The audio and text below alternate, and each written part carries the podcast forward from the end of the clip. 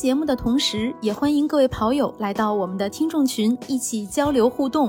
您可以添加微信号 run 三六五 cs，也就是 r u n 三六五 cs，拉你入群，期待你的加入，一起听，一起跑。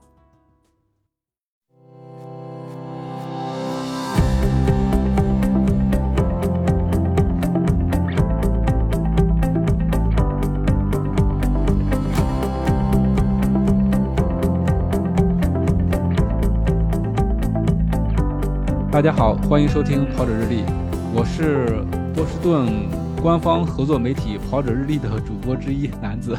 哇塞，你给自己冠的这个 title 太厉害了，吓人！哎呀，我是希望 吓人吓人。Hello，大家好，我是希望明年有机会去波士顿，真真正正的报道一次波士顿的佳宁。嗯嗯，大家好，我是跑者日历在波士顿的粉丝啊加听众明。我以为你会说我是现场，你应该说是吧？对，你应该说你应该说我们是跑者日历驻 波士顿的特约记者，对对对，高级一点儿。嗯嗯，改一下特约前方特约记者，欢迎您，欢迎您，嗯，欢迎您。之前也做客过我们跑者日历啊，当时跟我们聊的话题是波士顿马拉松，它是作为志愿者的这么一个经历。那今天身份不一样了，是这个 媒体工作者，其实是一个挺有意思的一个经历啊。因为我觉得通过这么一波操作，我觉得我们跟波士顿马拉松之间的距离就更加近了，因为名的关系，因为我们做了这个新闻，就怎么说合作媒体的这样一个关系，对吧？对的，就是让我们有机会。近距离的接触到这个百年赛事吧，也算是朝圣朝圣了一把，对吧？对对，远程朝圣了一把。但是明是在这个现场的啊。其实整个过程我觉得还挺有意思的，就包括一开始的申请以及现场遇到的各种各样好的事儿。那就请明跟我们来一起分享一下吧。就先从咱们这个，就是咱们这个这么大的一个 title，这个官方合作媒体这个资质，这个这怎么来的？其实一开始是也是明一直在。帮我们促成这个事儿，对吧？就是他对波士顿马拉松比较了解，也做过志愿者，然后他就看到有这样一个媒体的一个呃申请，然后就呃怎么说呢？就等于说是明催着我们，然后来把这个资格给申请下来了，是吧？对 对对。嗯嗯，主嗯主要大家是非常也是很支持这件事情。其实我最开始是申请的一个志愿者，应该是在去年年底的时候，然后疫情开放，说哎大家是不是有可能明年来跑波士顿马拉松？嗯，或者是有其他的人过来，然后我申请志愿者，让大家来的时候我还可以私补。然后就大概十二月的时候，我就一开放，大概是十二月五号，我就提交了志愿者的申请。然后申请的时候，在页面的下方，它有一个叫 media，就是媒体。然后他说你可以申请媒体报道的资质，但是他没有给出任何的，就是呃方式或者是链接，说你可以到这个窗口申请。那我说那我就发个邮件问一下。所以我就去年十二月底的时候问一下说。啊，我们嗯是在中国，然后做播客，然后我们也报道了很多国内的赛事，我们是不是可以去申请？他说啊，可以啊，啊你就等到明年开放的时候，呃，申请开放的时候，你提交申请就可以了。嗯，我说啊，那我们就试一下嘛。啊，就是十二月的时候发了个邮件，然后一月份呢就又发了个邮件，说这怎么还没有升啊？这个呃 页面上没有任何没有任何链接嘛？对你让我申请去哪申请啊？你没给我链接，你没有介绍。我说那这是不是因为都是 ESPN 这种美国什么体育体育电台这种大咖级才可以去报道的？是的，我们这是不是没人搭理我们呀？然后我就发了一个邮件，等啊等啊等，哎，他发了一个邮件说，哦，我们要稍微延迟一下，但是我们三月份。会就是呃有一个公开的链接，你可以申请。我已经把你们这些邮箱呢地址都发到我们的一个呃一个列表里边，就是会给你们发那个提醒说申请开放了。就真的是在二月份的时候收到邮件说，啊三月三号我们官方申请开始，你可以通过下面这个链接提交申请。然后我就给大家发邮件说，哎，那我们是不是要试一下？我就点进去发现比我们想象的要。呃，要容易一些，或者说要更亲民一些。它上面有写说，我们官方合作就是大家呃熟知的 ESPN 这些大的媒体，这是官方的合作。但是它也给自媒体留了一些这样的一个一个机会吧。嗯，你就点进去后有个列表，说这是已经申请过、参加过的媒体。因为我上面发现还有不少我们当时熟悉的一些播客，是嗯，主要是美国一些播客。然后上面还看到了中国。跑野大爆炸的那个名字。啊，跑野。哦，那我嗯们也是，它是对中国或者是是开放的，是友好的。嗯然后我们嗯就，呃但是没有发现跑者日历。我说那我是不是可以，那我们是不是可以建一个呢？然后就，诶，他真的是可允许你呃申请，然后创建一个呃自己的账号。我说那就是跑者日历，然后它有一个呃一些材料需要填写，就是大概我们当时就是当时过了一些小写了一些小作文，中中译英英译中，大概就是那个申请的表格。它主要就是问啊、你是什么样的媒体？你需要什么样？嗯、在这个赛事中，你需要申请什么样的呃资格？你是想报道哪一个重点报道哪一个区域？嗯、你有没有哦之前有没有报道过波士顿马拉松，或者你有没有报道过其他类似赛事的经历？嗯、嗯这一次报道波士顿马拉松，你有没有特别想报道的呃，就是内容？你有没有一个这样的一个提案？然后后面还有有一些关于呃媒体啊、媒体这些图片、视频，嗯、分享的这些呃规定，然后你是不是同意这些呃使用权？你是不是可以？呃，大大概就是这样一个表格，所以就把每一个都写了一个小作文，然后我们当时写跑者日历和 月亮说我们是中国最呃最顶尖的跑步类播客之一，然后我们的没毛病呃流量，我们的流量有多少，我们的观众数有多少，嗯然后我们的听众从中主要是在中国，然后也在国其他国家也有，我们报道过国内的哪些哪些赛事啊、我们还有。我们这一次主要是想报道国际，呃，就是从中，尤其是从中国过来参加比赛的选手，然后问一下他们是啊、呃如何备赛，如何通过疫情，嗯，在疫情期间如何备赛，然后疫情之后参加比赛有没有什么不一样的感受啊、大概就是写了这样一个申请的表格。嗯嗯嗯，大概三月三号开始申请，三月八号我们就交了申请表，中间还干了一些小网站，然后嗯宣传一下我们。三月二十号的时候，我们收到了官方的邮件通知，说我们的申请通过了，嗯，然后给的嗯是叫做 General Media Access，有一个媒体报道权。我们当时就非常非常的兴奋，然后在那里阅读邮件，说我们在琢磨呢，对这个 general 到底是什么意思？有哪些报道权限是吧？对，然后他给了一些呃下面一个好长的邮件说，呃，这是我们嗯波马比赛前，然后比赛中呃会有的活动，然后你们可以去这里这里报道。嗯嗯，大概就写了一个很长的邮件，但是还是云里雾里，第一次来也不知道这具体说的是个什么事儿，是的，是的然，后就只能读一下文件，说哪些人会过来，然后我们大概熟悉一下各个活动的流程和时间，然后说我们看看哪些特别想去的，然后我们就去一下。哪一些运动员我们特别呃，如果有机会采访或者是有机机会照相合影的呢，我们就去嗯尽量的去这样预约一下。嗯，大概就是前期吧，对对很神奇。从十二月底发邮件，然后三月三号正式开始申请，三月嗯八号交申请，三月二十号收到通过，这也就三个月的时间。三个月的时间，对，嗯，这个效率你必须说说高也高，其说说低其实也有点低，等对于对对这个跨度是呃三个多月嘛，对吧？而且我发现就是在美国是不是还是邮件的沟通居多一些？你像如果在中国的话，你要想申请的话，哎，请扫这个码，提交一下表格就 OK 了。嗯那这个就嗯我们要首先是发邮件去询问，然后才能就是进入他们的一个邮邮件列表，等于说是，然后他再通过邮件的方式来通知你，你到这个地方来提交申请。嗯，前面那个邮件，我觉得就是主要我们是第一次，不太清楚流程。嗯这个时间应该是可以缩短的。如果我们这是有这个经历，然后我们在他那个已经创建过我们这个账号之后，会稍微呃这个时间可以缩短一点。嗯嗯然后沟通的话，确实是邮件为主。我之前也问过，嗯，就是芝加哥马拉松还有纽约马拉松，他们都有一个类似的就是官方的邮箱。然后嗯到时间的时候，我们是可以给他发邮件说，呃，我们想提前，我们想申请报道这个赛事，然后他们会告诉我们什么时候呃提交申请，需要哪些准备哪些材料。每个赛嗯事的时间和要求都并不完全一样。对对，是的，是的，嗯嗯，对，这个必须得说，我们这个从开始申请到一直拿到申请，其实全程都是明在弄。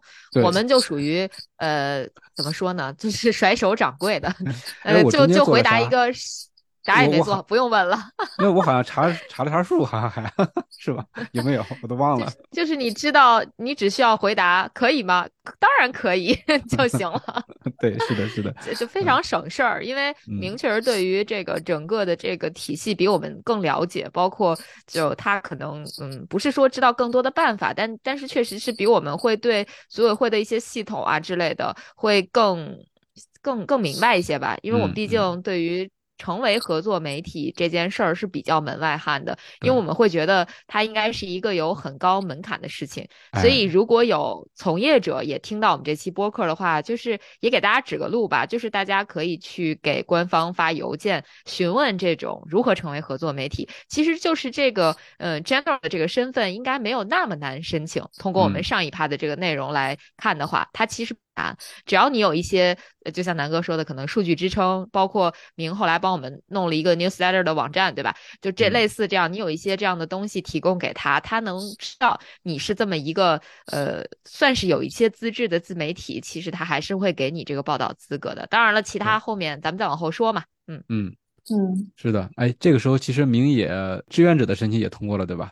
嗯，对我我对当时是最开始想去做志愿者，因为我之前每一年都过去，然后没有中断过，然后但是因为时间冲突了，只能说啊这一次志愿者就不能去了，然后就改改嗯改成专心去当一个前方记者。嗯辛苦辛苦，嗯，为了泡着日历去做这个，就舍弃了这样一个志愿者的机会。嗯，没有，主要大家也是信任，给了很多的支持。我们要写上人家说我们跑者日历有一个呃播有多少个播客，我们的播放量有多少，我觉得这些才都是硬数据，让大家相信我们有这样的精力，呃，有这样的能力去报道这个赛事。嗯然后我们就通过了，就开始准备。然后他大概从通过开始，每每一个星期给你发一个邮件，说嗯。我们现在能有哪些啊、波士顿马拉松有哪些新的运动员或者一些新的活动过来。啊呃，主要今年是波士顿啊、马拉松爆炸案的十周年纪念，所以根据这个呢，它会有一些新的就是呃特别的纪念活动。然后今年嗯。也是因为有这个活动，然后乔爷基普乔格说他要过来，所以嗯。又吸引了更多的精英的跑者过来比赛，号嗯称嗯。是历史上最快的一届波士顿马拉松比赛。就是嗯，然后四收到邮，然后四月，因为比赛是四月十七号，但是活动呢是从那那个是嗯四月十七号是星期一，是爱国者日，然后从活动是从星期五四月呃十四号开始，然后就是嗯活动密集开始，而且也可从那个时候可以开始领呃参赛的号码布，就是嗯大家过来比赛，大概就是星期的时候就陆陆续续过来了。对，我们是我看看啊。我们作为媒体应该领的是那个媒体证，对吧？对，我们是嗯可以早一天，因为从四月十四号就星期五的时候，它会有第一场媒体的新闻发布会，所以嗯他从四月十三号就可以去领，就是媒体证，一直到嗯、呃星期日都可以去领。然后领啊那个证件的地方呢，嗯、因为我我我还有工作，所以我是在星期五的下午傍晚的时候过去领的。呃，嗯这个地点还是很神奇的，它是在一个呃终点区的一个官方指定的酒店的里边。这个嗯酒店是后来我才知道是精英运动员指定入住的一个酒店。哦，哦我们是去那里哦领的证件，而且是要凭我们的证才可以进入这个酒店的大门口。你啊没有这个证，你是进不去的。然后嗯领领了证以后，他会给一个也有个纪念衫，但是这个颜色会呃和今年就是运动员的颜色不一样，是绿嗯。颜色的。然后给一嗯。个媒体证，上面写的是 Gen General Media Access，哎，Gen 对嗯，然后有一些媒体，就比如说他们当时呃可能嗯，他们如果申请拿到一个资格，就是在终点线那个位置，这个是我们去不了的。如果特嗯。别去终点线报道的，他们会有一个单独的一个小的像 sticker 一个东西，会贴在那个嗯证件上，或者表示你会有这个权限，可以，你就是运动员一出现就可以去采访，这哦个是比较难的，难对对。这个比较难。嗯，哎，哇哦在 对对对，嗯您有注意到他们就主要分哪几个区域吗？就是这个，因为对比这个国内的比赛，它呃虽然是媒体，但是呃应该是算工作证吧，它是分好多嗯。区域的，就是在那个证件上面标识你可以去哪可以去哪，就包括刚才你说的那个终点的那个他们的冲刺区，你可以直接访问，对吧？其实这个相当于是嗯对对对。最敏感，而且应该是权限最高的一个区域了，对吧？不是嗯所有人都能有的，嗯嗯，呃，我了解到的是媒体呢，它大概分两两两个大的就是类别吧。第一个就嗯是官方合作的 E ESPN 美国体育广播电台，还有一啊个是叫 WCVB，是 ABC 电台旗下的一个波士顿本地的一个新闻电台。啊这两个是官方合作电台，所以他们可以架那种大的相机，嗯嗯有实时转播的权利。就是这个啊权利是第一个，是可以实况转播发生了什么，你马上就可以在电视上看到。就是这个转播权应该是只有这两家才有。嗯，然后下面一个是和我们一起申请的一些本地的新闻媒体，然后这个里边你可以单独申请到终点冲线的地方，然后你去可以去呃可以去采访，然后还有一些就是像我们这样叫 general 的 medium，大概是在整呃所它应该划分的是起点，然后在整个的赛道还有终点你都是可以去的，但是具嗯体。到终点区域它会划分的很详细。对。我们能在一个叫做 medium mix zone，就是叫我也不混没有找到 混合采访区混合采访区，嗯嗯嗯那个位置，就是在精英运动员冲线之后，走向他走向他们精英运动员休息的那个帐嗯篷的那个前边一点点，就能捕捉到他们。嗯然后嗯是在这个区域，我们可以嗯照相、采访，然后视频、录像都可以，但是我们不可以在这个呃实况转播。如果在这哦个区域我们需要实况转播的话，要特别申请。但是你可以在这个好像它有个时间限制，你之后可以发布你的嗯所有的照片和图，就是影像都没有问题，但是不可以当时实时刻转播。哦，嗯，那不能直播，说白了可以可以拍视频，但是不能直播，对吧？对对对对，直播没有是需要单独申请。对我没有这个 live stream 的这个这个权利，只用直播流的权利。我在那儿不能嗯说我开一抖音直播说，哎，基普乔格来了，你赶紧来看看吧。对，哎这是不行的。但是你可以录一个视频说，你看基普乔格跑完步 是吧？跑完比赛他来了。然后等你嗯再把这个视频编辑一下，再发到你的媒社交媒体或者说你的这个媒体平台上对对。，OK 了。所以，所以其实不同的权嗯限差别还是蛮大的。你像他直播的话，你啊等于说你可以拿到嗯对最第一手的最新鲜的，对吧？你像第一手，对像其他的话，你可能就只是说事后的一个报道。嗯嗯，哎，嗯但是但是其实也没什么不好的嘛，你可以 DIY 的嘛，对 对，回来剪嘛。对呀，嗯，而且你现场嗯报道、现场直播，你相当于对你的这个要求也很高啊。中国一些比较重大的比赛里面也可以看到混合采访区，对吧？但是能直播的也就是中央电视台或者一些其他的电视台才行。呃，那必须的，嗯，对，嗯，而且对我们来讲还更友好，因为我们我们那个时候国内应该是在半夜的时间，可能大家看直播的人也不一定很多。对，就是其实是比较晚了，还没有到半夜，基本上就是精英运动员那个时候到，应该是在晚上十一二点的时候吧，差不多。这个点儿就确实比较晚了，可能跟欧洲的比赛相比，它时间稍微死亡了一丢丢。嗯嗯嗯。嗯，而且我们直播的话，机位也比较少嘛。像那那种大的直播机构的话，它会切换镜头。就比如说现在有一个精英选手来了，我可以先采访他，直播这一段，然后他会可能中间没有运动员，他就切到其他地方去了。咱们如果直播的话，就一个镜头一直对着呢，估计也也也不是特别的好看的那种，不是就场景很很单一。嗯，就说到那个，就是混混彩区也是很有意思，它就是拦了一个小的区域，你其实是不可以走出这个区域的，所以你也不太可能换机位。比如说你弄三五个人，然后不同的角度拍，这个也不太现实。然后这个小非常小的一个区域，然后我有个照片，就是之前也跟大家分享过，你是在那个混采区是位置是先到先得。比如说你想嗯采访十二点钟，就是第一个精英选手下来的时候，大家需要提前两三个小时在那里等着排队占一个地儿，呃，你才能保证你在前排围观站到一个最佳的位置，抢位置不。然就是抢位置。而且他们那个就是摄像机也很大，每个地人每一个人站的地方其实是蛮大的，你需要很早的就去过去站到一个最佳的位置，然后这样可以采访。嗯，还有个比较好的就是。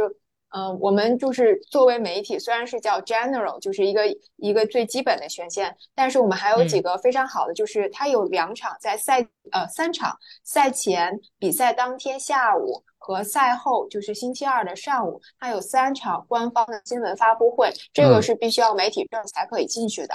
嗯嗯这个，然后在比赛的当天，嗯、就运动员之后，我们可以预约和精英运动员一对一的采访。就比如说，呃，有两个地方可以采访，一个是那个运动员刚刚跑完，他要去帐篷的路途过程中，我们可以预约说我们要采访你一分钟、两分钟这个样子。嗯，这这个大部分是嗯波士顿本地的一些体育媒体的电台，就 NBC 波士顿、波士顿什么有一些什么呃，还有一些呃麻省的一些电台，他们会预约去采访，大概也就一两分钟。哎，还有一个是这个这个预约是就现场抓人吧？呃，不是，你要提前申请，然后他通过了，然后他会跟那个运动员打招呼，就是他会有个引领，说那个比如说呃，Sarah 号或者是 Des 他们下来之后，他会跟他说，哎，这个是呃已经这个是哪一个哪个的电台，然后有这样的采访，他们就会把他。指引到这个位置上来，所以你们可以在这个采访。然后比如说，嗯，国内来的就是精英运动员，嗯，他们没有说到精英的那个帐篷，但也是最前面。比如说黑影，嗯，博哥大家都很熟悉，我想采访到他，但是他走的通道并和那个不太一样。这个时候我就告诉他那个引导员说，我在呃想采访这一个运动员，我在等这一个人，然后他会帮我一起等。然后他会告诉说，这个运动员大概，呃，是从这个区域过来，然后他已经和我们这个媒体混采区是比较有一定距离的，就是，然后他跟我说，你是可以，嗯，绕到哪一个地方去等，就是他，你告诉他，他会引导你过去的。啊啊，这那相当不错啊。对啊，这等于说是有一个，呃，对于媒体的以指引的这样一个志愿者是吧？对，在终点区。对，因为大部分大部分媒体就是采访完金玉呢，他们就走了，然后剩下的人并不多。然后他就问我说：“呃，你还要采访谁？”我说：“我们想采访一下，呃，这这个 国内来的。”然后他说：“ 你说我想采访基普乔格吧，麻烦你把他叫过来。”既然你这么 nice 是吧？确实没有想到说，如果说你想采访非精英运动员，就是只是想采访一些大众选手，他竟然还能帮助你去做一些指引。我觉得这个非常非常的人性化，而且就是我觉得还是说满足大家的不同需求嘛，对吧？对对对。等于说你们站在聚光灯下的不一定非得是那些跑得特别好的精英运动员，对吧？大众选手也哎，是的。而且没有他们指引，其实那个区域我们不知道哪些区域我们是可以过去的。它划分的是很严格的。就我作为志愿者，那个叫做终点区的志愿者，你分发讲台，然后分发食物，分发毯子，这个是志愿者证件是可以走过去的。但是你媒体证件的话，有一些区域是不可以去的。然后只有引导员跟你说，你现在想呃采访这样运动员，可以在。呃，他因为离精英运动员那个终点区还是蛮近的，有一个有个地有有一个跨栏，他说你可以从这个地方过去，啊保证不会影响到其他人，然后你可以去那里等一下，我觉得还不错。嗯，回到金普乔格，那也是一个小插曲，因为他跑完了以后，我们，媒体区所有人都在等他，每个人都很激动。什么场景？然后听到一片欢呼声音。然后就他没有，他没他他后来比赛之后，我看新闻才说他我们没有等到他，我们不知道他去哪儿了。后来新闻说他其实没有到这个精英的这个帐篷里面休息，所以这是我们唯一一个没有等到的精英运动员。其他像嗯其他精英员都会从我们这个通道走过去，大多多少少都可以拍到或者看到。那他从哪溜了呢？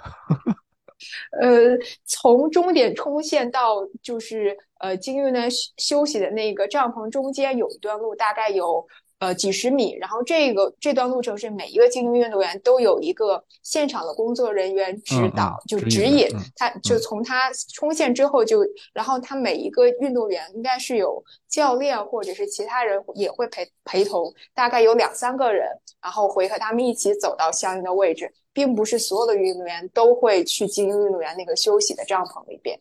哦，嗯，也是，吉普乔格可能当时心情不太好，说我不去了，你把我领到别的地儿吧。毕毕竟职业生涯，对，没有失没有失败过几次，得反思反思。嗯嗯嗯，这个就当天比赛的一个小的区域吧，我觉得还挺好玩的，然后也认识了一些其他的媒体。算是同行在里边，也会也教了我一些如何同行，同行，嗯嗯，对，必须是同行啊，这必须是必须得承认是同行，嗯，对，而且我看明其实也蹭到了别人采访，对吧？你像刚才说的那些当地的媒体架着摄像机在那边，呃，采访精英运动员，然后明其实也跟着录了视频和音频。但是当时还是很辛苦的。呃，我觉得还挺巧的，因为我什么都没有带，但是我又冲到，然后我说我能过去，因为我当时看到所有人都拿了，就是一个团队两三个人，一个人拿了一个巨大的摄像机，嗯，然后一个人拿着话筒，都非常专业。我开始以为他们是这种官方合作媒体，然后我说我能过去吗？然后他们跟我说，官方人员工作人员跟我说，你可以过去啊，你有这个媒体证，你和他们是一样的。然后我就一个人拿着手机就过去了。然后他说你要转播吗？我说我不转播。说那你就在这待着吧。嗯，他们人非常非常的好。然后中间因为下大雨，然后我这路还滑，然后他们说我，然后看着我。就还稍稍微滑了一下，他们说那我们就把这一个站就站一个人那个位置，没有机械位置之后，就你可以站在这里，然后我们可以一起。采访。大概大家还是比较有秩序的，然后他们比较高，所以他们就站在嗯我的。身后，然后当运运动员过来的时候，因为他们确实也比较高，大概有一米八左右，他们的相机。刚刚好能架在我的头顶上方，我稍微蹲，就等于你站在前面，但是完全不影响，没有遮挡。对，哦，对，完全没有，就是大概两层，而且我蹲下的时候刚刚好是我的手是。呃，能跨过它那个，就是它有一个围栏，所以不会影响到我的镜头。然后他们的摄像机在我的头顶的上方，所以他们采访的时候，我也拿到的是第一视角的采访，同步采访，同步采 访，太牛了，太牛了！这这一波操作实在是太精彩了，但是会很辛苦，就是很激动，很激动。呃，还还好，但是也是值得的。然后看到了所有。就是男先是男子精英运动员，大概每一个人过来都可以照张相。然后还有我我个人也是特别喜欢的几个女子的美国的精英运动员，然后他们过来接受了采访，我就拿着手机也给大家就是大概录了一个几十秒的一个视频。嗯，一个是 Emma 是今年是女子的美国第一，然后问问她的是跑完是什么样的。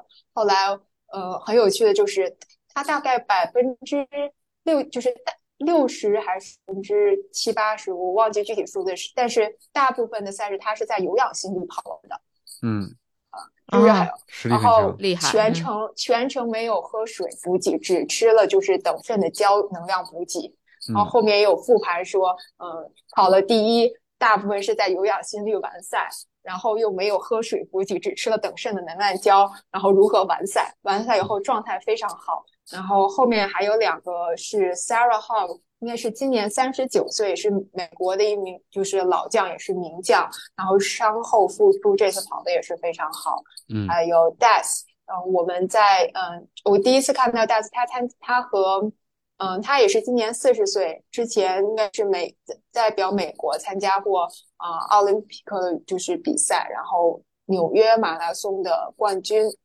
对，可以翻译一下他的名字，应该叫德斯林登，就是大概是这么个译法吧，Das Linden 是吧？就是他的英文名字。对，对对对，我们是在，我是在，就是他周末有一个算是给粉丝，就是嗯比赛前的给粉丝的一些活动，然后有他有一个采访，他说啊，我们要我这次算是呃伤后复出，然后来波士顿跑马也算。完成自己的心愿，然后这次跑完了也是应该是第哎第第七哎第八还是第几我忘记是前十，然后今年就就是要呃庆祝他的四十岁的生日。啊，嗯也是非常厉害的一个。他非常厉害，他不仅就是刚才明说那成绩，应该他还刷新过女子五十公里的世界纪录，两小时五十九分五十四秒。这个成绩或者说这个水平，绝对是就是非常非常有实力的一个选手吧。他应该还没有没有人打破这个记录，我记得。对对，应该还没有，应该还没有。对，嗯，然后他自己也有个做了一个播客。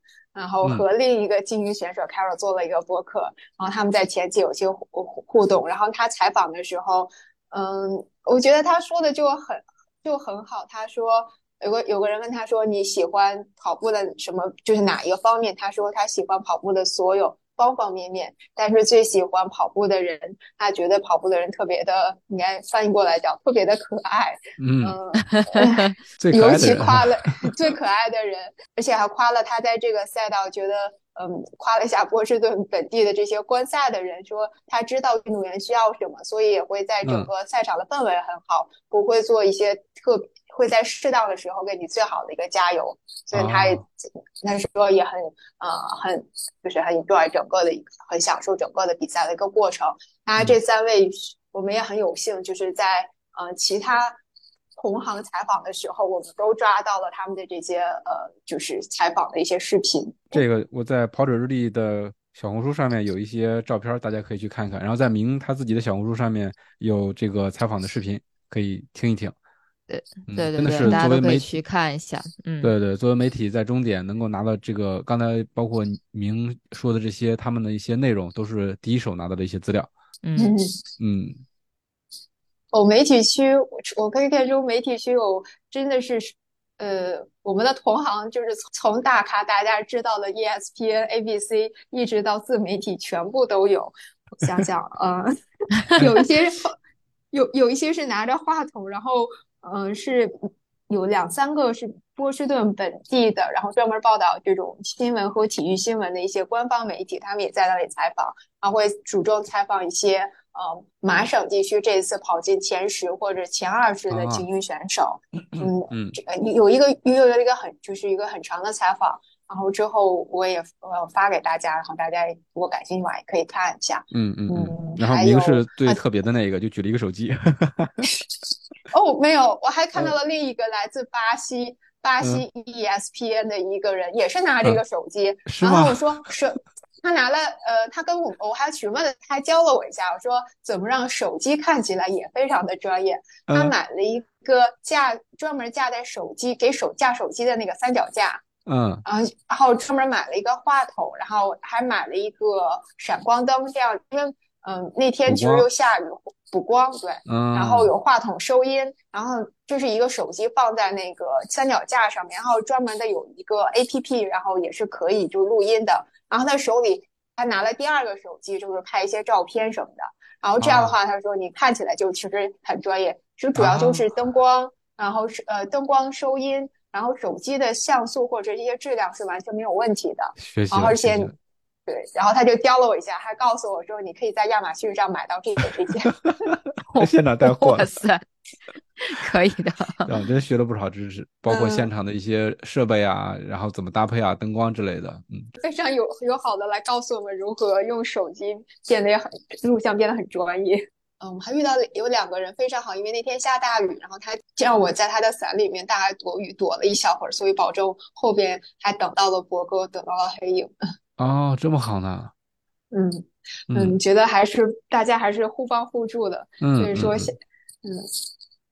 真好，等到了精英运动员，然后最后就是大雨瓢泼之中等到了我们的黑影，好哥哥跑完赛，然后你又非常非常的激动 啊！跟他聊了吗？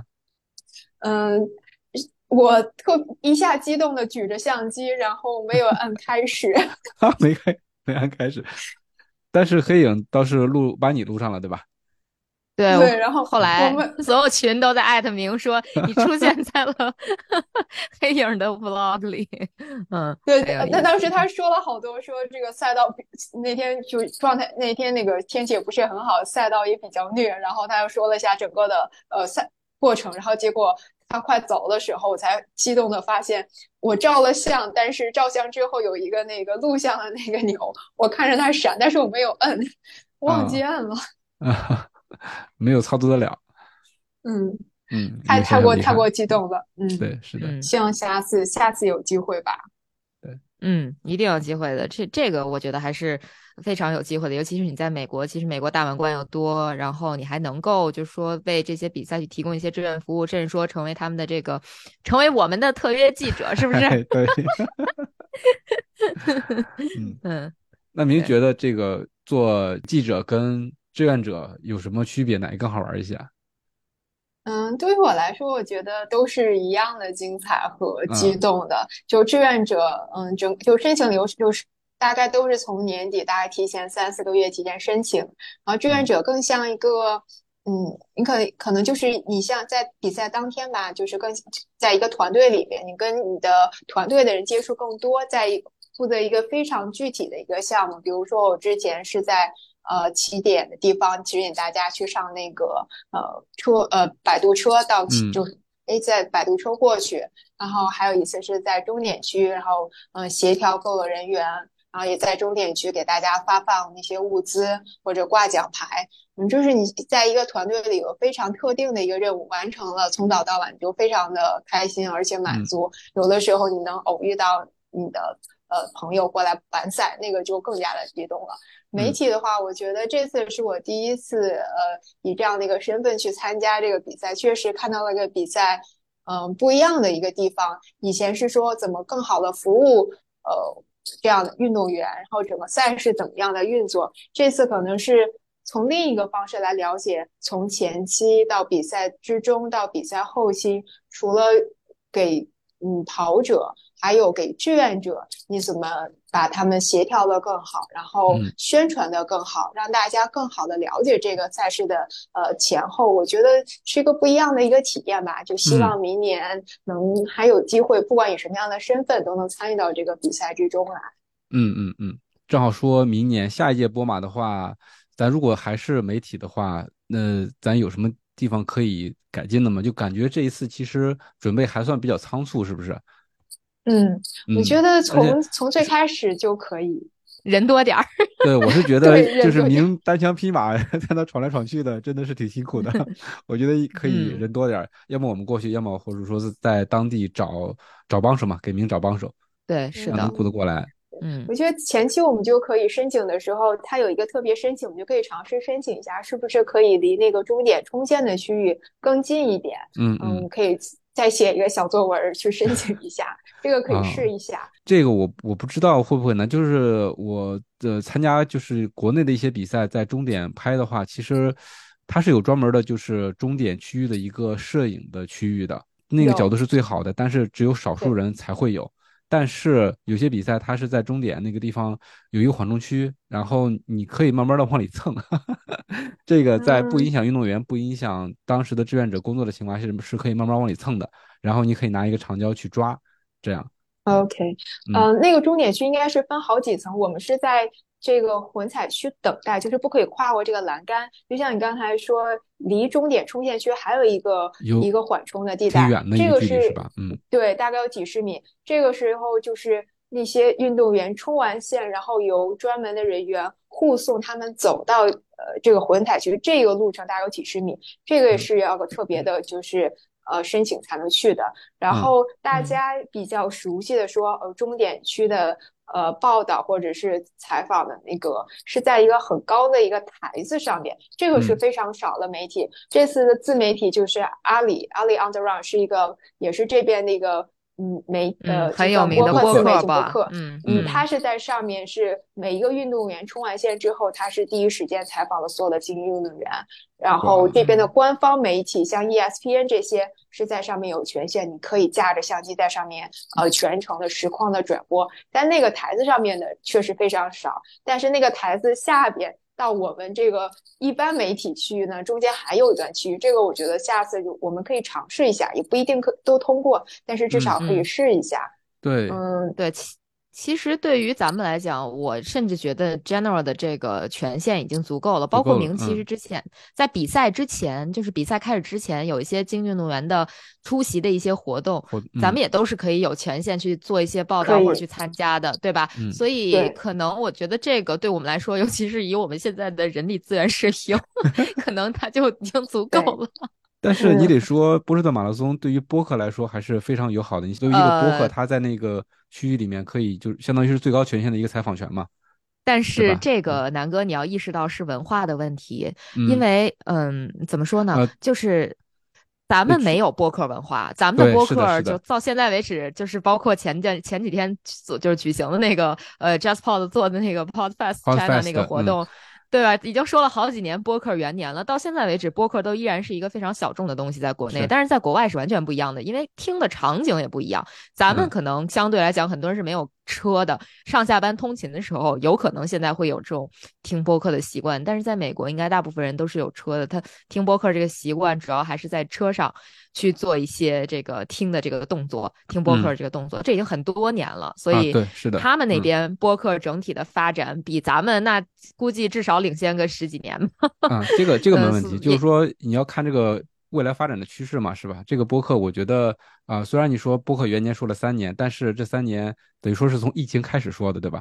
正好三年是赶上疫情了。但是从疫情之后，我觉得随着更多的人越来越接受播客这种形式，我觉得呃，他的可以参与的事情也会越来越多。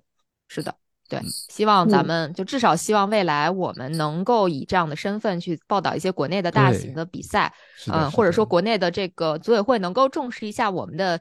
呃，需求或者说我们的请求吧，不能说需求了，当然更多的是我们的一种诉求，然后能够通过声音的这种方式给大家做一些现场的报道，或者说去体验这个赛事。当然，其实现在已经有嗯比较开明的这个组委会啊接纳我们了。